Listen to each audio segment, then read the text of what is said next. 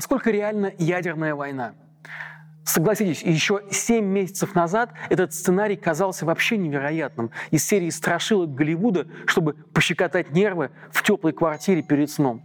Ну а затем Путин, как мы знаем, развязал войну против Украины, и эту войну сейчас, как мы видим, он проигрывает, угробив там всю кадровую армию России. А теперь еще и отправляет в эту мясорубку сотни тысяч гражданских людей в рамках мобилизации. Эти люди, скорее всего, погибнут тоже, а Путин, скорее всего, точно проиграет.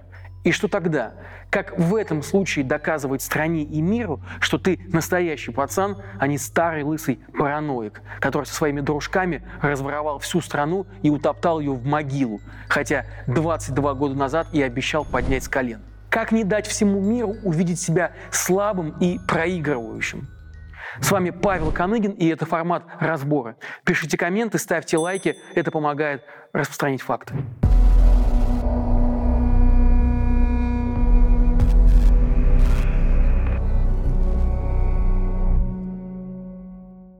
Путин сказал, что готов применить ядерное оружие, если кто-то посягнется на суверенитет России и любой ее территории. А зачем нам такой мир, если там не будет России? Причем в его логике, даже если эти территории появились у России лишь недавно в результате липовых референдумов, то есть аннексии, речь про Херсон и Донбасс. Оптимисты еще надеются, что Путин таким образом создает себе пространство для некоего комфортного отступления. Мол, он аннексирует четыре украинские территории в их текущих границах и якобы будет готов к концу года завершить свою спецоперацию.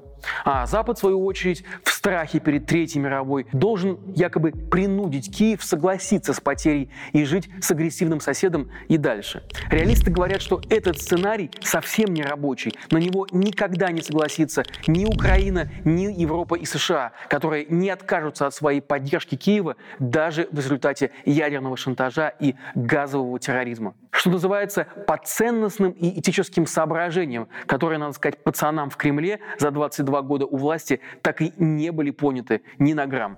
Пессимисты же строят самый мрачный прогноз, и на нем мы с вами остановимся поподробнее. Итак, стало быть, Украина, если разобьет армию мобилизованных гражданских россиян, может стать первой жертвой ядерного удара. Эксперты говорят, что в ответ на попытки Киева освободить захваченные Россией территории, Москва и правда может атаковать Украину с помощью тактического ядерного оружия. Небольшой заряд с ядерной боеголовкой может уничтожить целиком небольшой город или большое скопление живой силы. Впрочем, куда более разрушительным будет психологический эффект. Ядерное оружие не применялось в мире никем со Второй мировой войны, когда американцы сбросили бомбу на союзника Гитлера Японию. В современном мире применение ядерного оружия является стопроцентным табу, будь оно тактическое или тем более стратегическое. Так что же произойдет, если все-таки его использовать? А вот что. Падение биржевых индексов, мгновенный коллапс фондовых рынков, банкротство инвестиционных банков и не только. Все это произойдет в первый же день. Прецедент нарушения табу будет встречен максимально жесткими санкциями. И, конечно же, никто никогда не забудет тех жертв и разрушений, которые вызовет такой удар для Украины и ее народа. Просто представьте себе эти фотографии, которые будут циркулировать в мировой печати. И как вы после этого думаете будут относиться к России и ее народу? Народу. Бесславие и стыд – вот что будет преследовать Россию и россиян, которых и спустя 70 лет будут упрекать в жестокости, как упрекают по сей день американцев, атаковавших Японию, даже несмотря на то, что тогдашняя Япония и была заодно с Гитлером.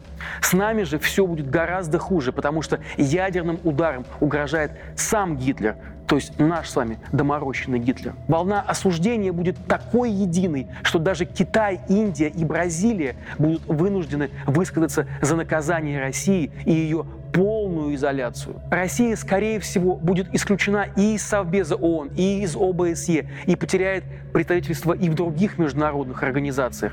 Иметь дело с компаниями из России будет строжайше запрещено.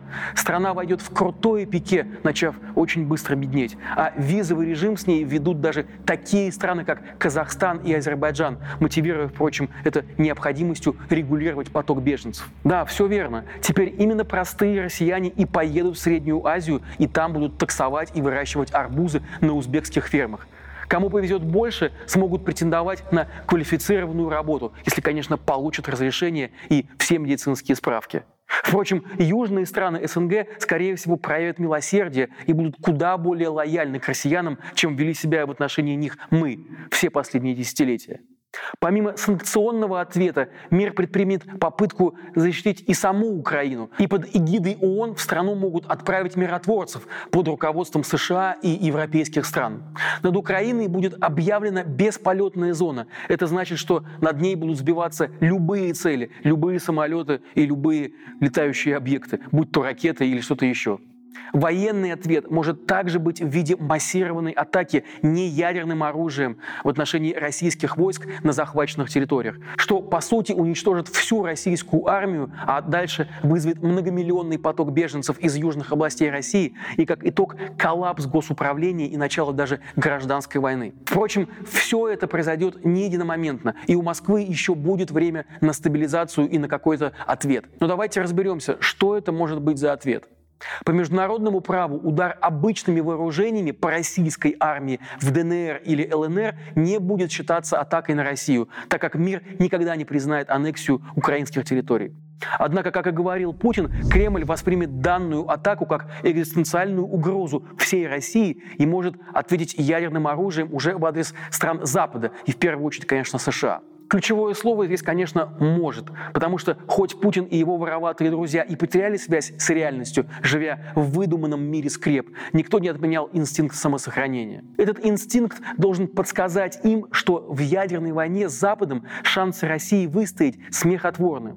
В одном из наших прошлых материалов мы подробно разбирали, почему грозная, казалось бы, армия России проигрывает армии Украины, почему вся ее мощь лишь на бумаге и в лживых отчетах Шойгу.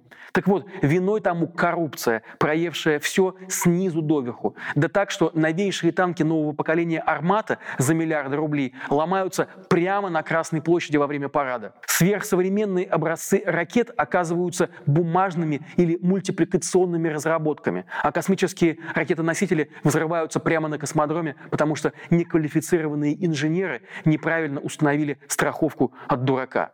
Если все вокруг так позорно и ненадежно, то почему мы исключаем подобную участь в отношении ядерного оружия? Думаю, что российские военные все же понимают это, как понимают они и то, что даже если одна или несколько ракет все же долетят до другого континента, нанеся ему серьезный, но не фатальный урон, то ответный огонь уничтожит всю Россию с неизбежной вероятностью. В этом случае нет большого смысла запасаться йодом, покупать фонарики, свечи, консервы и так далее. Это ничего не поможет. Но что тогда делать?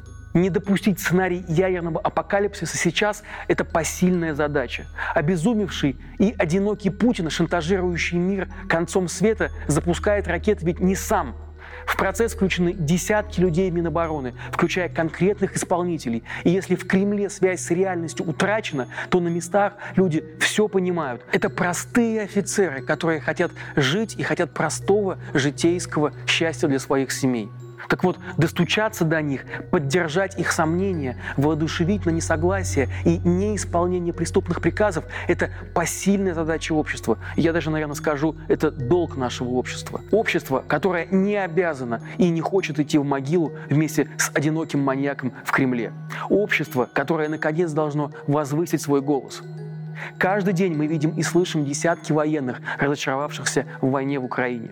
И это тоже наше общество. И нет никаких сомнений, что разочарование присутствует всюду во властной вертикали. И единственное, что она, эта вертикаль, могла бы сделать, чтобы спасти саму себя, это избавиться от Путина, пока он не избавился от всех остальных и от всего мира. Продолжение следует.